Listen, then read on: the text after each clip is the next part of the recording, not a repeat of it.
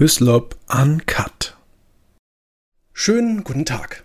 Ob tödliche Unfälle oder schwere Unglücke, wenn die Seele erste Hilfe benötigt, dann schlägt die Stunde der Notfallseelsorger.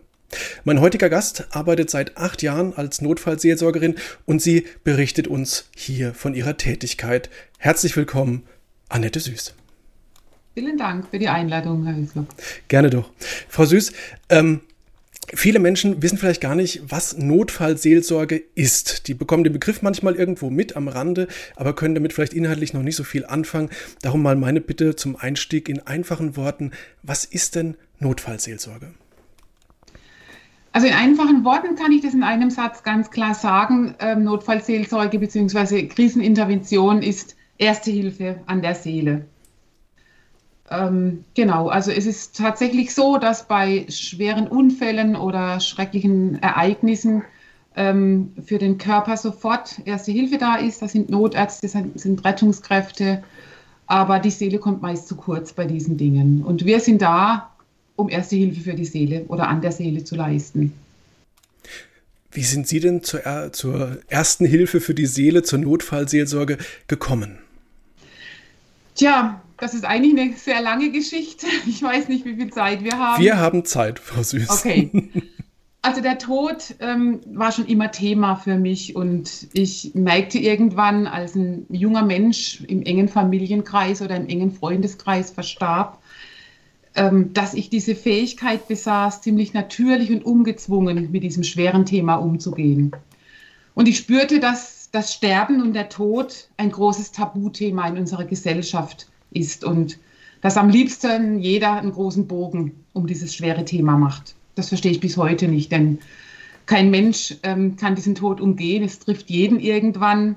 Und alles, was man nicht beim Namen nennt und unter den Teppich kehrt, das wissen wir, kommt mit Macht irgendwann zurück. Also entschloss ich mich vor circa zwölf Jahren, ähm, diesem Tod mehr zu begegnen, näher zu begegnen und äh, entschied mich für eine Ausbildung zur Sterbebegleiterin. Ich absolvierte also diese Ausbildung und ähm, eigentlich nur, um mehr über diesen großen unbekannten Tod zu erfahren. Eigentlich wollte ich gar nicht in die Sterbebegleitung, aber dieses Thema hat mich immer mehr gefesselt und so habe ich viele Menschen auch in den Tod begleitet als ehrenamtliche Sterbebegleiterin. Ich war im ambulanten Hospizdienst tätig und ähm, äh, es war für mich einfach eine sehr wertvolle Arbeit, von der ich heute noch profitiere. In dieser Zeit gab es wieder ein großes Unglück bei uns im sehr engen Familienkreis und äh, dabei kam ein Mensch ähm, zu Tode. Also er starb bei einem Unfall und ähm, es war für uns alle von der Gegenpartei, sage ich jetzt mal, von den Angehörigen von dem Unfallverursacher ähm, ein Riesenschock und äh, wir wussten überhaupt nicht, wie wir mit der Situation umgehen sollen. Und es war zum Glück so, dass ähm, für die äh, Angehörigen des Unfallopfers Notfallseelsorger da waren. Das war das erste Mal, dass ich mit dieser Arbeit konfrontiert wurde. Und wir standen aber ziemlich alleine da. Ja. Wir wussten also als Schuldige quasi überhaupt nicht, wie wir mit dieser Situation umgehen sollen. Und äh, deshalb habe ich mich dann äh, Wochen danach mit dieser Organisation in Verbindung gesetzt und habe gefragt, warum da jemand war für die Angehörige des äh, Verstorbenen, was sehr gut und wichtig war, aber für uns war niemand da. Und so kam ich äh, mit dem Leitungskreis in Kontakt von der Notfallseelsorge des Stadt- und Landkreises Karlsruhe. Und ich merkte, wie mein Herz für diese Organisation von Anfang an brannte. Ähm, ich informierte mich, ich erfuhr bei diesem Gespräch auch, dass ähm, Mitarbeiter gesucht werden. Und ich erfuhr, dass eine theologische, eine psychologische bzw. eine seelsorgerliche Grundausbildung Voraussetzung ist, um diese Ausbildung zur Notfallseelsorge weiterzumachen. Und ähm, für mich war dann sofort klar, ich habe diese Grundausbildung als Sterbebegleiterin. Ich interessiere mich für diese Notfallseelsorge, für dieses schwierige Thema und das war es dann, dass ich dann diese Ausbildung, auch diese Ausbildung ehrenamtlich absolviert habe dann, genau. Mhm. Jetzt ist die Sache, die wir haben schon gesagt, äh, Notfallseelsorge, das ist so erste Hilfe für die Seele. Ähm, jetzt weiß jeder, der zum Beispiel noch einen Führerschein gemacht hat, der musste einen Erste-Hilfe-Kurs machen und hat bestimmte Techniken kennengelernt. Was lernt man denn ähm, kennen in der Ausbildung als Notfallseelsorger, als Notfallseelsorgerin? Okay, genau. Es gibt drei Module. Zieht sich ungefähr über ein Jahr hin. Das erste Modul ist ähm, eine, äh, eine Woche in der, in der Landesfeuerwehrschule. Also da war man dann tatsächlich untergebracht, Tag und Nacht und lernte einfach die Strukturen der Rettungskräfte kennen. Das ist sehr wichtig. Allein diese ganzen Abkürzungen, die man kennen muss und man muss wissen, wer ist der Einsatzleiter vor Ort und wer, äh, bei wem muss ich mich melden, bei wem muss ich mich abmelden, bei wem muss ich nachalarmieren, wer hat den Hut auf. Sehr wichtig, diese Struktur. Ähm, was auch sehr wichtig war, was ich im Nachhinein zunächst erstmal überhaupt als überflüssig empfand, aber im Nachhinein als sehr wertvoll empfand, dass wir zum Beispiel auch in diesen, äh, ähm, in diesen Rauchraum mussten, also wo da, da, wird, da wird solche ähm, ja, ein Brandgeschehen animiert, äh, dass man in, in den, einfach, dass man sich in die Feuerwehrleute auch reinversetzen kann, ja, was, was die so erleben und was die aushalten müssen also wir waren da richtig an der Basis und lernten die Feuerwehr ähm, ja, und ihre Aufgaben kennen ähm, und die Struktur auch der Rettungskräfte und der Notärzte und so weiter. Ähm, das zweite Modul war dann, das waren dann mehrere Hospitationen, die wir hinter uns brachten müssen. Also wir liefen dann mit auf Einsätzen mit erfahrenen Notfallseelzeuger, einfach um zu wissen, kann ich das überhaupt? Wie gehe ich damit um? Ähm, äh, halte ich das aus? Und es war dann ungefähr so ein halbes Jahr, wo man dann die unterschiedlichsten Einsätze erlebte. Und äh, das letzte und dritte Modul war dann äh, eine Woche, also war dann eine sehr enge Zusammenarbeit, eine Woche bei der Polizei. Also bei mir war es die Polizeiakademie in, in äh, Freiburg, wo auch dann Dinge behandelt wurden wie Großschadenslagen, aber auch ähm, wie sich so zum Beispiel eine Suizidandrohung über einen ganzen Tag ziehen kann, ähm, wie gehe ich da mit den Menschen um, mit den Zeugen, mit den, äh, ähm, mit den äh, Betroffenen selber. Genau, und äh, ja, und dann finden natürlich unterschiedliche Eignungsgespräche statt mit der Leitung. Äh, dann wird reflektiert, wie war das alles. Und, ähm, und nach diesen Eignungsgesprächen wird dann entschieden, ob derjenige übernommen wird in der Organisation oder ob er nicht geeignet ist. Mhm. Jetzt kann vielleicht nicht. Ja, Entschuldigung. Ja, man braucht also ganz klar Voraussetzung ist eine stabile Basis, also ein gesundes Selbstwertgefühl.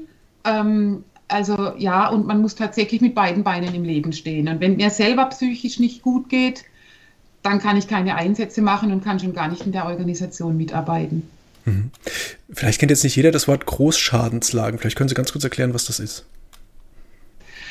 Ja, eine Großschadenslage, das ist ähm, also beispielsweise ähm, ich habe in, in dieser kurzen Zeit, acht Jahre ist ja im Verhältnis keine lange Zeit, ja, ja, ist eigentlich relativ. Also in dieser kurzen Zeit, sage ich jetzt mal, habe ich, ähm, man kann es kaum glauben, zwei Flugzeugabstürze miterlebt, hier bei uns in der Gegend, ja. Mhm.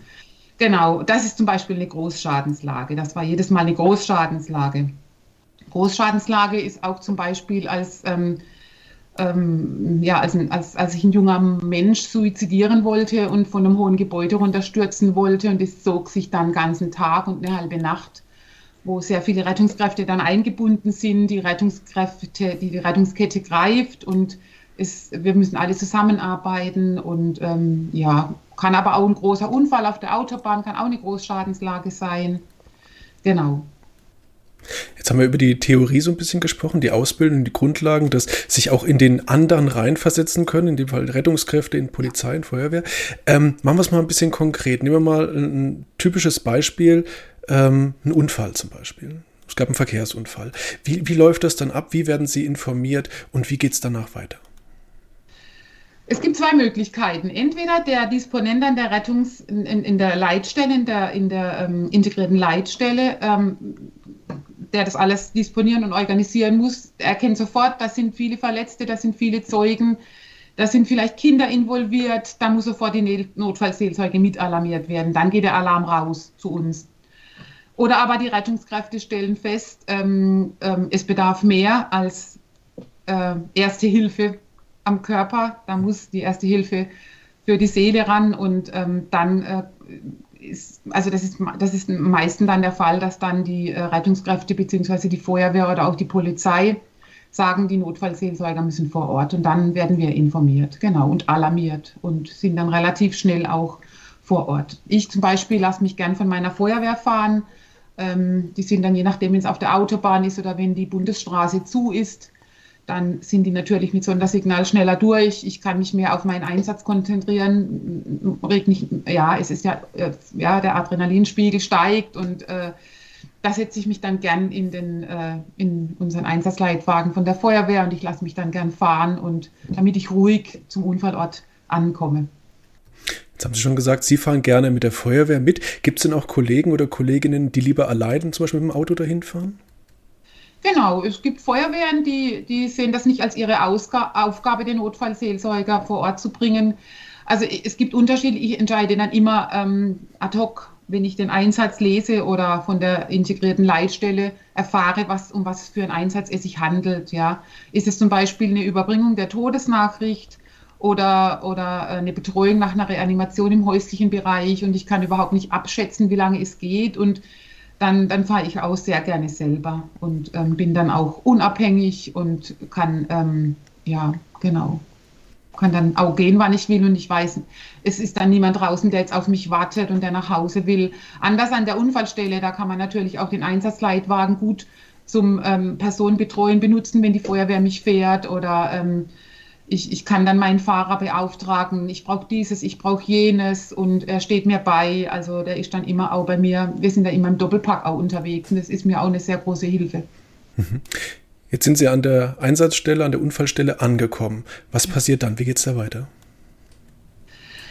Als allererstes muss man sich bei der Einsatzleitung melden. Ähm, genau, äh, also meistens sind ja bei so einer, ich gehe jetzt mal von einem Unfall aus, wo mehrere Seelsorger auch benötigt werden, dann ist es wichtig, dass man weiß, ist so ein, schon ein Kollege von uns vor Ort? Wenn ja, was macht er? Ähm, wenn klar ist, dass mehrere Seelsorger gebraucht werden, dann müssen, muss es auch von uns aus eine Einsatzleitung geben. Das heißt, der erste Notfallseelsorger, der an der Unfallstelle eintrifft, übernimmt die Leitung und geht nicht in die Betreuung. Das ist ein sehr wichtiger Punkt. Denn ähm, man muss koordinieren. Wer kommt noch alles? Wen braucht man noch? Wen gibt, wen gibt es alles zu betreuen? Welche Aufgaben stehen an? Und dann braucht man eine Leitung und es ist manchmal sehr schwer auszuhalten als Einsatzleitung hier zu stehen und die Polizei und die Rettungskräfte stürmen auf einem ein und sagen, da drüben ist eine Gruppe, da ist jemand, der betreut werden muss. Da muss man bei dem äh, Unfallopfer, das jetzt gerade geborgen wird und der gerade schreiend da, da liegt, den, den muss man beruhigen und so weiter. Und dann hinzustehen und zu sagen, ja, alles klar, ist alles sehr wichtig, aber ich warte auf meine drei Kollegen. Ich gehe jetzt nicht in den Einsatz, ich bin da zum Koordinieren. Das ist manchmal nicht einfach, das auszuhalten, aber es funktioniert. Jetzt haben Sie schon gesagt, manche Unfallopfer äh, schreien vor Schmerzen, müssen beruhigt werden. Wie beruhigt man so einen Menschen, der schwer verletzt ist, möglicherweise große Schmerzen hat und auch große Angst? Da ist dann, also da ist dann überwiegend der Notarzt muss daran, ganz klar. Der muss sediert werden und da können wir als Notfallseelsorger bei so großen, schweren Verletzungen eigentlich kaum was tun. Aber es sitzt dann auch immer vielleicht noch jemand dabei als Beifahrer, der nicht ganz so schwer verletzt ist und der Zeuge des Ganzen war. Und, und für diese Person sind dann wir hauptsächlich zuständig oder auch für die Zeugen, die das alles miterleben, dass wir die rausnehmen, weg von der Unfallstelle, mit denen Runde laufen oder sie eine Decke umhängen, was zu trinken anbieten. Solche ganz banalen Dinge sind es. Wie, wie redet man dann mit, ich sag mal in Anführungszeichen, leichter verletzten Menschen? Ähm, was sagt man denen? Was wollen die vielleicht hören oder was brauchen die in dem Moment? Also das kann man so gar nicht pauschalieren. Das ist, ähm, das, also ja genau, also ähm, jeder braucht was anderes. Ja, der eine, der ist selber furchtbar aufgeregt, der zittert, der schreit, der rennt rum. Den muss man dann erstmal packen, festhalten, auf die Sachebene, auf die kognitive Ebene zurückbringen. Der andere sitzt nur da und starrt in die Ecke. Der braucht wieder was anderes. Also hier gibt es kein Pauschalrezept, kein Patentrezept und keine Vorgehensweise, die jetzt, äh, die man verpauschalisieren kann. Das, das gibt es einfach nicht. Genauso ist es bei den stillen Einsätzen, die für mich eigentlich ähm, schwerer auszuhalten. Also das sind für mich die, die schlimmsten Einsätze und die schwersten Einsätze. Stille Einsätze heißt? Stille Einsätze heißt, ich werde gerufen zu ähm, zum Beispiel ähm, Stichwort äh, Person tot in Wohnung aufgefunden. Ich komme dahin, Rettungskräfte sind, warten bis ich komme, sagen dann Tschüss, auf Wiedersehen. Und da sitzt der alte 90-jährige Mann, der morgens seine Frau tot im Sessel aufgefunden hat es gibt keine Verwandten, es gibt keine Bekannten, es gibt keine Nachbarn, die man holen könnte, die einen Bezug zu diesem alten Mann haben. Die Rettungskräfte gehen, der Bestatter kommt, wir verabschieden uns von seiner Frau. Alle sind weg. Ich sitze allein mit ihm hier.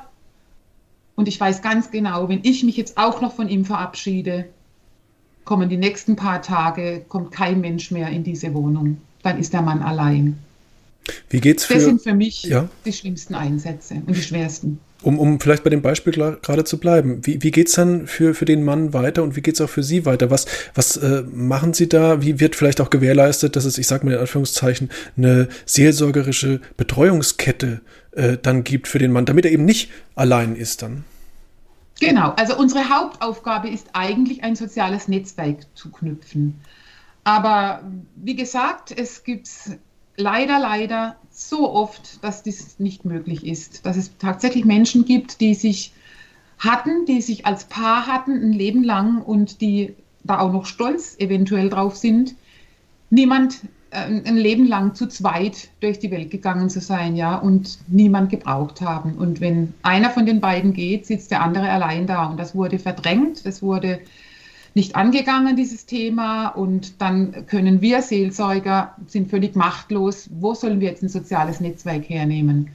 Ich habe gute Erfahrungen mit den Ortspfarrern gemacht, aber denen geht es natürlich dann ähnlich wie mir. Die kommen zwar, wenn ich weg bin, aber wenn die wiederum weg sind, sind ja die, die Leute dann wieder allein. Ja? Also dann fängt das Ganze von vorne wieder an. Ähm, ich versuche dann auch äh, tatsächlich über die Kirchengemeinden oder über Wohlfahrtsverbände Kontakte zu knüpfen. Schau dann doch immer wieder, ob vielleicht eventuell ein Nachbar da ist, ähm, wo ich sage, ja, können Sie wenigstens heute Nachmittag dann nochmal nach ihm gucken oder morgen früh. Letztendlich bin ich machtlos in gewisser Weise und ich kann nur in diesem Moment für ihn da sein. Ich tue mein Bestes, ich versuche irgendwelche sozialen Netzwerke, äh, irgendwelche Hilfsangebote aufzutun über Vereine oder Kirchengemeinden. Und letztendlich muss ich auch ihn loslassen und ich, ich, ich, kann, ich kann letztendlich nicht der Retter der ganzen Welt sein. Also das, ich, ich kann auch nicht mit jedem, mit jedem sterben. Das, das muss, muss man sich ganz klar sein in unserer Arbeit. Ähm, wir können nur mitfühlen, nicht mitleiden und müssen dann auch wieder gut aus den Einsätzen rauskommen und für uns auch einen Abschluss finden. Das ist auch ganz wichtig. Mhm. es tut noch, weh und ja. es ist nicht einfach. Und wie gesagt, diese großen Einsätze, von denen wir es jetzt eben hatten, von einem Unfall oder von einer Großschadenslage, da trägt eigentlich diese Organisation von Rettungskräften. Ja, da trifft man sich hinterher nochmal, da kann man alles bereden. Ganz klar, die Einsätze sind immer schlimm und da, die daraus resultierenden ähm, Menschen die, oder, oder die äh, ähm, Schicksale der Menschen, die daraus resultieren, sind immer schrecklich. Aber wir Einsatzkräfte haben uns und können gut darüber reden. Mhm. Diese stillen Einsätze, ähm, wo zum Beispiel vielleicht auch ich nur allein dann zuletzt war, weil alle anderen Rettungskräfte schon wieder beim nächsten Einsatz sind, muss ich gucken, dass ich das für mich gut verarbeite und äh, muss auch gut loslassen können, denn ich, ich, ich, ich kann für diesen Mann nur eine gewisse, eine gewisse Zeit sorgen und da sein. Über den, den Umgang ähm, mit den Eindrücken, mit dem Erlebten werden wir noch reden äh, später. Ähm, aber kommen wir mal ganz kurz zurück. Sie hatten das Thema Tod und Sterben angesprochen. Ähm, jetzt ist es so, dass zum Beispiel im häuslichen Bereich, aber auch wenn es einen Unfall geschehen gibt, ähm, es nicht immer mit Verletzten ausgeht, sondern auch mit tödlich verletzten Menschen. Ähm, das ist mal, eher ja. sind's, werden wir bei Sterbe, bei Todesfällen geholt, ja. Mhm. Wenn klar ist, da ist ein Mensch gestorben, müssen immer, das ist auch bei uns Journalisten äh, Alltag, wenn es sowas geht im Umgang mit der Polizei, das Erste, was passiert ist, äh, es muss abgewartet werden, bis die Angehörigen informiert wurden überhaupt, bevor überhaupt Meldungen mit Bildmaterial am Ende sogar noch rauskommen, äh, damit ja kein Angehöriger irgendwie aus äh, Social Media, aus dem Internet, um Gottes Willen, vom äh, Tod eines geliebten Menschen erfährt. Ähm, wie, wie läuft das ab, wenn, wenn so eine Todesnachricht Angehörigen überbracht wird? Also in der Tat ähm, kommt das viel zu oft vor, dass die Angehörigen das schon wissen übers Internet. Dass dieses Auto gesehen haben bei Facebook und der Angehörige äh, ist überfällig schon seit ein paar Stunden und dann gucken die und kriegen das natürlich mit oder sie kriegen einen Anruf und sagen, du, da war doch was, da war doch ein Smart, schau mal, ähm, da war gerade ein Unfall und dann ähm, ist es öfters der Fall, als man denkt, dass die Angehörigen leider schon ahnen, was passiert, wenn wir vor der Tür stehen. Ja, und dann ähm, gab es auch schon Situationen, wo die Angehörigen an der Unfallstelle auftauchen. Das ist eine ganz, ganz schwierige Situation dann. Sie dann zurückzuhalten, denn es ist ja ein Tatort, jeder Unfallort, jeder Einsatzort ist ja zunächst mal ein Tatort. Ja, da kommt die Polizei, da muss ermittelt werden. Und ähm, wenn die dann an der Unfallstelle ankommen, äh, gibt, also da braucht man wirklich alle Kräfte, die Leute dann zurückzuhalten und zu sagen, nee, jetzt noch nicht. Irgendwann ist es dann tatsächlich so weit, dass wir hingehen können. Aber das dauert unter Umständen Stunden, bis das möglich ist. Und solange diese Menschen dann ähm, zurückzuhalten, also das ist, das bedarf schon einen, einen großen Kraftakt. Das ist für alle Einsatzkräfte sehr, sehr schwierig wenn die Angehörigen informiert werden von uns, also die Polizei muss ja rein rechtlich diese Todesnachricht überbringen. Das geht nicht ohne, ohne Polizei. Das ist eine hoheitliche Aufgabe und das dürfen wir Notfallseelsorger nicht machen. Deshalb gehen wir dann natürlich ähm, meist zu viert, also zwei Polizeibeamte, zwei ähm, Notfallseelsorger klingeln dann an der Haustür und das ist nochmal eine ganz, ganz andere Situation, wenn wir das Chaos bringen. Ja, wir stehen an der Haustür. Wir wissen genau, da drin sind jetzt Leute, Angehörige, die wissen überhaupt nicht, dass ihre Welt im Prinzip schon zusammengebrochen ist. Ja, das übermitteln wir jetzt. Wir überbringen dieses große Chaos. Ist eine völlig andere Situation, wie wenn wir zum Beispiel zu einer erfolglosen Reanimation kommen, wo schon großes Chaos herrscht wo die ganze Rettungskette schon, schon im, im Gang ist, im Fluss ist. Da kommen wir rein in dieses Chaos. Das bedarf wiederum eine ganz andere Vorgehensweise, ähm, wie wenn wir dieses Chaos überbringen.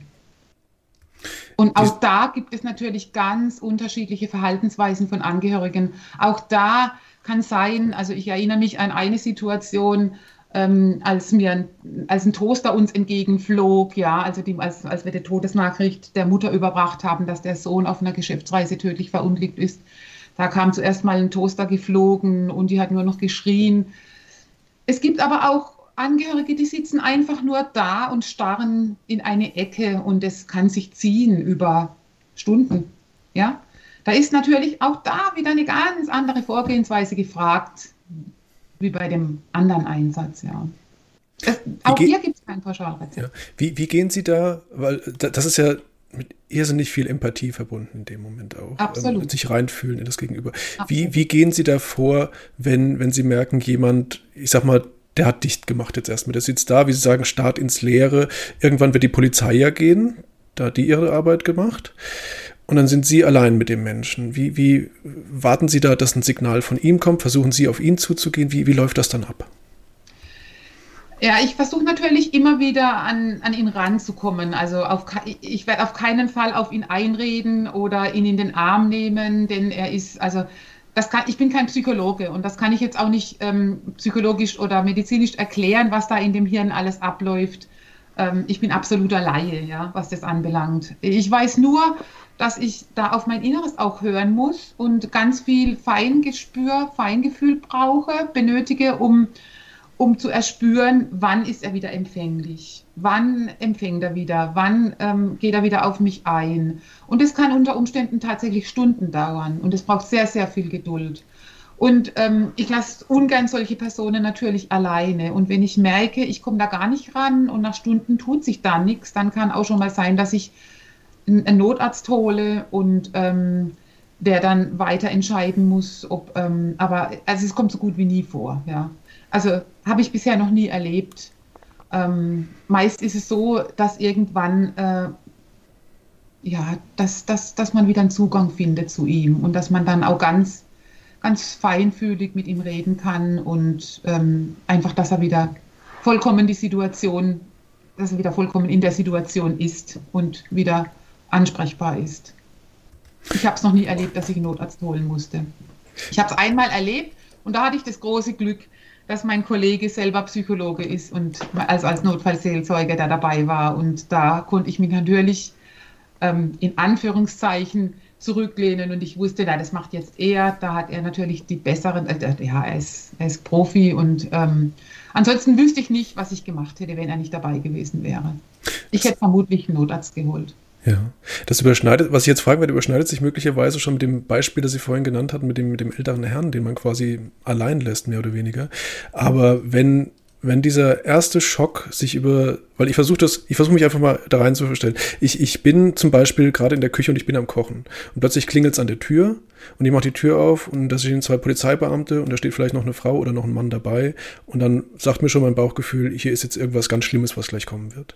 Mhm. Ähm, wie lässt man, wie, wie, wie lässt man so jemanden dann, dann im weiteren Verlauf des Tages allein? Gibt es dann eine Betreuungskette? Versucht man Leute anzurufen? Ja. Wie, wie geht das weiter? Genau, das ist unsere Aufgabe, dieses soziale Netzwerk aufzubauen, ja.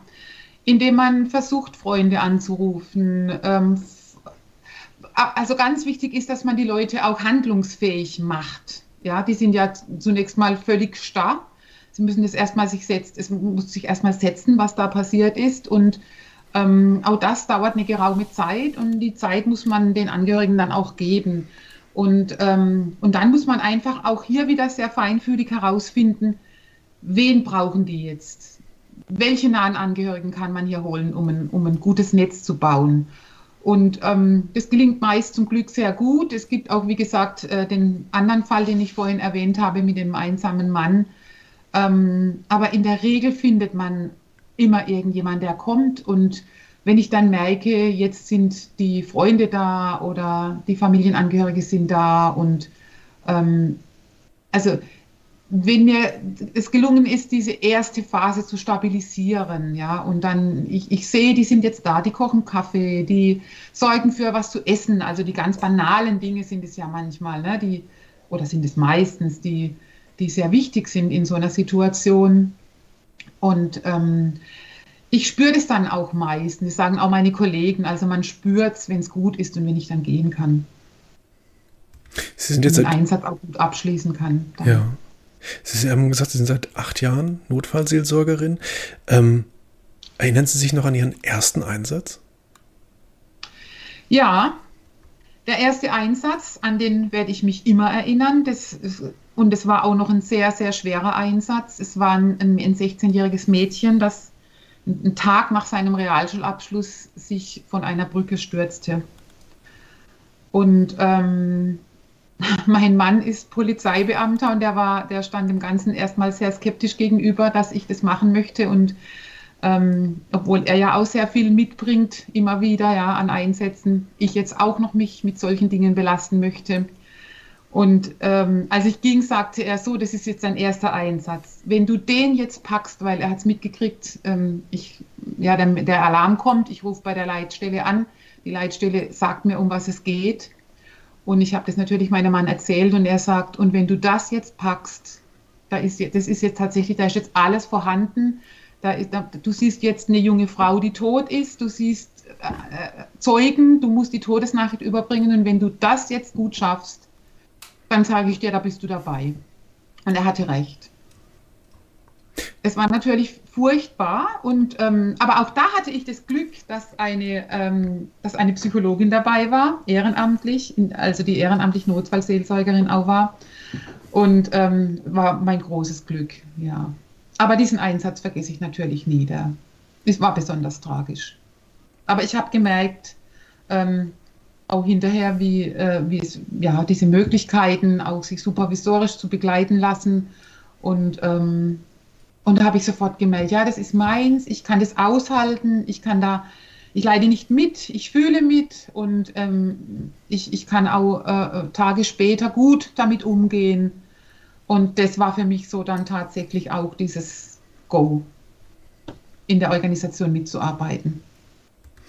Kommen wir mal so ein bisschen langsam in den Bereich zu reden, wie, wie Einsatzkräfte, aber auch dann letzten Endes die Notfallseelsorger selbst mit dem Erlebten umgehen.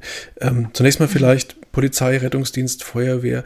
Das sind mhm. die ersten, die sind vor Ort, die äh, sehen ja teilweise schreckliche Bilder, schreckliche Verletzungen. Ja. Ähm, was hinterlässt das bei den Einsatzkräften und wie, wie verarbeiten die das vor allem? Ähm, da muss ich gleich mal dazu sagen, also wenn ich merke, auch hier kann ich wieder ähm, aus, einem, aus, einem, aus einem Beispiel erzählen. Es, es war auch einer ziemlich am Anfang meiner ehrenamtlichen Tätigkeit in der Krisenintervention. Es, es, es, war, es gab einen Brand und es war auch sehr tragisch. Zwei Kinder kamen dabei ums Leben. Die Rettungskräfte haben beide Kinder geborgen. Das eine Kind hat noch gelebt, das andere Kind haben sie tot, mussten sie tot bergen. Und bei meiner Ankunft merkte ich sofort, als ich in die betroffenen Gesichter von den Feuerwehrleuten, von den Feuerwehrkameraden, die dann immer wieder ausgelöst wurden aus dem Haus, ähm, äh, wie, ja, wie betroffen die das alles war für, für die. Ja. Und da liegt es dann an mir sofort, unsere, unser Einsatznachsorgeteam zu alarmieren. Einsatznachsorgeteam, das ENT heißt es. Ähm, also das gehört ebenfalls zur Organisation der Notfallseelsorge und zur Krisenintervention dazu und sie werden eben geholt bei solchen ähm, belastenden Einsätzen für die Einsatzkräfte. Äh, sie haben noch mal eine andere Ausbildung als wir. Sie, äh, das Team besteht aus psychosozialen Fachkräften und sogenannten Peers, also das sind speziell geschulte Kolleginnen aus den eigenen Reihen. Meist sind es auch Feuerwehrleute und äh, die sich für ein Gespräch bereitstellen. Sie führen Einzelgespräche oder auch Gruppengespräche und vermitteln auch Folgeangebote für, ja, um weiterführende Hilfe auch anzubieten. Und die sind auch dafür Angehörigen von, von, für die Angehörige von Feuerwehrkräften. Sie arbeiten nach einem landesweit, nach dem internationalen System-Modell, das kommt aus, Amerika, aus dem Amerikanischen und heißt Critical Incident Stress Management und bedeutet einfach Stressbearbeitung nach belastenden Ereignissen. Aber da bin ich jetzt einfach zu weit weg, weil ich das gern den Fachleuten überlasse, um da Natürlich. jetzt näher eingehen zu können. Ich bin immer froh, wenn, die, wenn ich die anrufe und alarmiere und sie sind dann sofort da, beziehungsweise nehmen die Arbeit erst nach ein paar Stunden auf. Das gehört zu diesem Modell dazu, dass man erst nach 72 Stunden dann mit den Einsatzkräften arbeitet. Gibt es da, gibt's da Leute, also es, ich stelle mir das manchmal so vor, äh, ich, ich weiß nicht, ob jeder sagt, da will ich mitarbeiten oder ob manche dann vielleicht sagen, nee, ich bin so aus altem Schrot und Korn quasi, das mache ich mit mir selber aus, was ich dort sehe und erlebe. Wie ist da Ihr Eindruck? Nee, das geht nicht. Das ist von vornherein klar. Die Supervision ist Pflicht. Also wir müssen uns, es gibt sechs Supervisionstermine im, im Jahr. Es gibt verschiedene Supervisionsgruppen, also auf dem ganzen Landkreis, Stadt- und Landkreis verteilt. Und es findet sich ähm, für jeden eine Gruppe und zu die, also man, jeder Notfallseelsorger gehört einer bestimmten Gruppe an. Und es ist eigentlich eine Pflichtveranstaltung, daran teilzunehmen. Man kann auch Einzelsupervision in Anspruch nehmen, auch das ist sehr wertvoll nach belastenden Einsätzen. Und ähm, aber also es, ist, es, es geht nicht ohne Supervision, das geht nicht. Gut. Und dann hat natürlich auch noch jeder persönlich seine einzelne Art der Stressbewältigung. Also Sport ist ganz gut. Also ich bin ja eher der Walking-Typ, der dann ähm, mit den Stöcken rausgeht ins Gelände. Oder bei mir kommt es auch hin und wieder mal vor, dass ich mich nachts noch, also ich bin ein absoluter Badefan und bei mir kann es sein, dass ich mich nachts um zwei oder um drei noch in die Badewanne lege und darunter komme dann und alles nochmal hm, Revue passieren lasse. Und dann natürlich auch reden mit den eigenen Kollegen, sehr wichtig, mit den Kollegen, die dabei waren. Ich habe, wie gesagt, das große Glück, dass mein Mann Polizeibeamter ist und auch der Schweigepflicht unterliegt. Wir auch schon Einsätze gemeinsam hatten. Und das ist für mich ein besonderes Geschenk, dass ich mit ihm vieles bereden und besprechen kann. Und er mich versteht, weil er ganz genau weiß, wie so ein Einsatz abläuft und welche Eindrücke da äh, einfließen und einen beschäftigen auch. großes Glück in dem Fall. Ähm, ich ich habe mir vorhin gedacht, als Sie geschildert haben, dass Sie, dass Sie bei jemandem dann, dass, dass da geklingelt wird und im Prinzip bricht dem seine Welt für ihn gleich zusammen, aber sie ist eigentlich schon zusammengebrochen. Sie wissen es, er weiß es aber noch nicht. Genau. Ähm, und dann dass zum einen diese, diese Belastung und zum anderen dann aus so einer Situation auch wieder rausgehen, wissend, da ist jetzt quasi äh, ein kompletter Lebensstrang eigentlich beendet an dem Punkt. Ähm, da wollte ich nämlich fragen, wie gehen Sie damit um und vor allem, wie verhindern Sie, dass Sie das zu sehr belastet, also dass es zu nah an einen rankommt, weil ich denke mal, ab einem gewissen Punkt könnte man sonst den Job auch nicht mehr machen. Ja, so ist es. Es gehört einfach eine gewisse Distanz dazu, um nicht sogar zu sagen eine professionelle Distanz. Und es ist sehr wichtig, diesen Einsatz auch gut abschließen zu können. Dazu gehören eben diese Gespräche und diese Supervision. Ähm, ja, und wie gesagt, jeder, jeder Seelsorger hat seine eigene Art, damit umzugehen. Also für mich persönlich als gläubige Christin ist für mich auch das Gebet sehr wichtig und dass ich das alles auch an Gott abgeben kann, dass ich sage, ey Gott, du hast den ganzen Mist jetzt zugelassen, dann hilf du mir jetzt, da wieder rauszukommen und hilf auch den Angehörigen, damit umzugehen. Und also für mich ist es sowieso ähm, ja eine Gabe, die ich geschenkt bekommen habe, auf die Art und Weise diese Arbeit zu tun. Und ähm, für mich ist es auch diese, ein, ein, Geschenk, diese Einsätze dann auch an Gott zuletzt abzugeben und im Gebet dann auch ähm, darüber ruhig zu werden. Ich weiß nicht, wie das andere Notfallseelsorger machen, die, die diesen Gott nicht kennen. Also für mich ist das die beste Art, die Einsätze gut abzuschließen und abgeben zu können.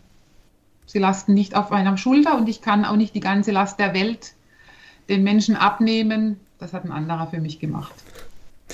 Stichwort Glaube. Ähm, jetzt ist es so, dass nicht alle äh, Opfer christlichen Glaubens sind, sondern wie ist das dann, wenn man zum Beispiel an eine Unfallstelle ankommt und feststellt, oh, äh, ein Verstorbener war beispielsweise Jude oder war Muslim. Ruft man dann äh, einen Imam an die Unfallstelle, ruft man einen Rabbiner an die Unfallstelle? Wie läuft das ab?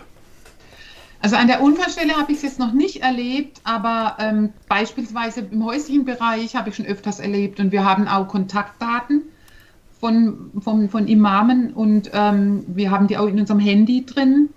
Und es gab schon manche Situationen, wo wir dann den Imam geholt haben, beziehungsweise die Angehörigen haben selber eine Kontaktperson. Und ähm, also erstaunlicherweise gelingt es den, den ausländischen Mitbürgern, ist es immer hervorragend, also die sind viel emotionaler als wir Deutsche in unserer Kultur. Ähm, aber dieses soziale Netzwerk, das bei uns oft fehlt, das steht bei denen innerhalb kürzester Zeit. Und dann sind plötzlich 50 Leute in einer kleinen 60 Quadratmeter Wohnung, die Kuchen bringen, die Essen bringen, die weinen, die schreien, aber sie sind da. Und es trägt das, das Netz. Und das fehlt mir bei uns ganz oft in unserer Kultur. Wenn, wenn man sich anhört, wie sie damit umgehen, also zum Beispiel Sport machen oder in der Nacht noch in die Badewanne gehen, ähm, denkt man, okay, das ist erstmal ein Stressbewältigungsritual, äh, sage ich mal. Ähm, aber gab es je Momente, wo sie gedacht haben, puh, ich glaube, ich lasse es sein. Gab es solche Momente mal? Nee. Noch nie. Noch nie. Noch gar nie. Okay. Also ich, ich merke immer wieder, wie mein Herz brennt und schlägt für diese Notfallseelsorge und für die Krisenintervention. Und ähm, ich merke einfach, dass ich da am richtigen Fleck, am richtigen Platz bin und dass es mir ein Herzensanliegen ist, für diese Menschen da zu sein, für diese Menschen in den schwersten Situationen ihres Lebens Stütze zu sein, Halt zu sein. Und oft ist es auch so, dass es gar nicht viele Worte bedarf, sondern einfach nur, also ich, ich habe auch ganz viele Kontakte. Ich weiß, man soll rechtzeitig aus dem Einsatz rausgehen, aber ich habe immer noch Menschen, ähm, die, mit denen ich freundschaftlich verbunden bin und äh, die mir immer wieder schreiben und mir mitteilen, auch nach Jahren, wie froh und dankbar sie waren, ähm, dass wir einfach da waren in dieser Situation, ohne groß irgendwas gemacht oder einfach nur aushalten. Es ist einfach nur oder meist nur dieses Aushalten und mitfühlen. Und daraus ist jetzt auch ähm, meine, also ich war jetzt auch seit 1980 bin ich Staatsdiener in der öffentlichen Verwaltung und habe jetzt meinen Job aufgegeben und bin jetzt seit 1. Oktober selbstständige Trauerrednerin, weil ich ähm, gemerkt habe, wie wichtig es ist, für trauernde Menschen da zu sein. Und auch das mache ich mit, mit Herzblut. Sie haben es schon angesprochen und mir die Frage ein bisschen vorweggenommen. Ähm, ich wollte mich fragen, ob es nach Einsätzen eigentlich hier den Fall gab, dass zum Beispiel Hinterbliebene gesagt haben, Mensch, ich möchte mich bei der Frau Süß bedanken, ähm, ja. wie das damals lief. Ja, immer wieder kommen Karten oder in den Todesanzeigen werden wir erwähnt. Also es ist nicht nur speziell die Frau Süß, sondern auch die anderen Notfallseelsorger. Und dann, und es tut einfach gut oder es kommt ein Blumenstrauß oder ja, es, wir, wir, hinterlassen ja keine Adresse, ja, aber irgendwie kriegen die das raus oder wir hinterlassen Flyer von uns mit dem Namen drauf, ohne Telefonnummer. Und dann kommt es auch hin und wieder vor, dass, ähm, dass die Leute dann tatsächlich Spenden überweisen, weil wir ja eine gemeinnützige Organisation sind und auf Spendengelder auch angewiesen sind. Und ähm, kommt immer wieder vor, dass dann Leute sich bedanken und Beträge überweisen und äh, Geld, Gelder überweisen und äh, und dann auch den, als Verwendungszweck dann der Name von dem jeweiligen Notfallseelsorger dazu schreiben. Und das ist natürlich für uns ja eine Bestätigung, dass wir gebraucht werden, dass wir wichtig sind und ja, dass wir den Menschen einfach helfen konnten. Auch wenn es in dem Moment vielleicht, wenn man denkt, ah, da war jetzt gar nichts, da konnten wir jetzt gar nichts sprechen, wir waren einfach nur da. Und ja, es, ich erinnere mich zum Beispiel an einen Einsatz da, war eine plötzliche erfolglose Reanimation. Der Mann fiel um und war tot. Und die, die Angehörigen wollten, dass wir da sind, aber nicht im Haus. Wir saßen stundenlang draußen auf der Treppe im Sonnenschein. Und die wollten aber nicht, dass wir gehen. Ja, die haben immer wieder geguckt, ob wir da sind, haben sich vergewissert, dass wir da sind, sind dann wieder reingegangen zum Verstorbenen. Wenn wir dann gefragt haben, sollen wir was helfen, braucht ihr was oder sollen wir gehen? Nein, weder das eine noch das andere, einfach nur da sein und in der Sonne sitzen, ja. Und ähm, das als Feedback zu haben, das war für die Menschen, für diese Angehörige genau das, was sie in dem Moment gebraucht haben. Frau Süß, eine Frage zum Schluss. Wenn sich jetzt ein Zuschauer oder eine Zuschauerin denkt, Mensch, Notfallseelsorge, das klingt irrsinnig interessant, würde mich interessieren, aber ich bin mir unsicher. Was würden Sie dem, was würden Sie der raten? Zunächst mal zu einem Gespräch mit unserer Einsatzleitung. Ähm, das ist das allererste.